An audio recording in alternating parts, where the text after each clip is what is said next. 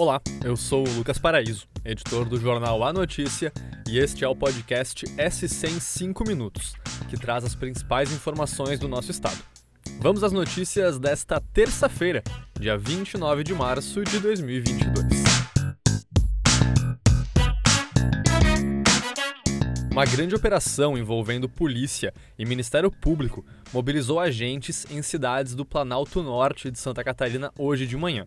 Foram cumpridos 14 mandados de prisão e 47 de busca e apreensão em uma nova fase de uma operação que mira fraudes em contratos e corrupção em órgãos públicos.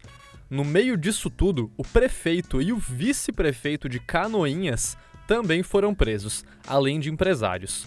Com isso, o presidente da Câmara de Vereadores da cidade precisou assumir com urgência a prefeitura. Essa mesma operação, em fases anteriores, já gerou a prisão de prefeitos de outras duas cidades da mesma região, Major Vieira e Bela Vista do Toldo.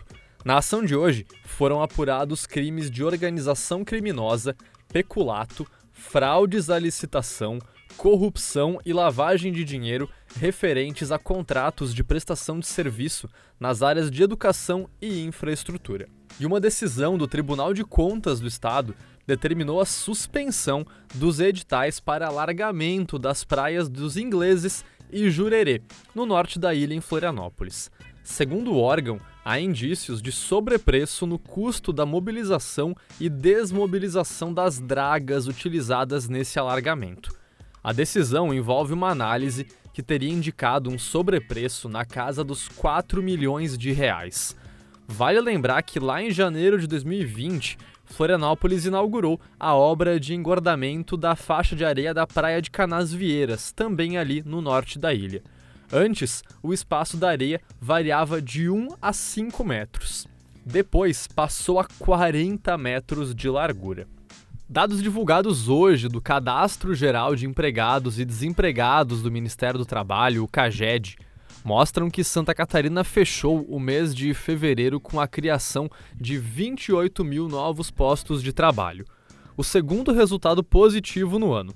Santa Catarina ficou em quarto lugar no ranking dos estados mais empregadores, atrás de São Paulo, Minas Gerais e Paraná. Mais uma vez, em fevereiro, os serviços lideraram a criação de vagas aqui no estado. Na sequência, vem a indústria, seguida pela construção civil. E olha só, o tempo vai mudar drasticamente aqui em Santa Catarina, viu? O calor que predominou até hoje deve dar lugar a temperaturas bem mais baixas, além de fortes rajadas de vento, mar agitado, ressaca e até alagamentos no litoral catarinense.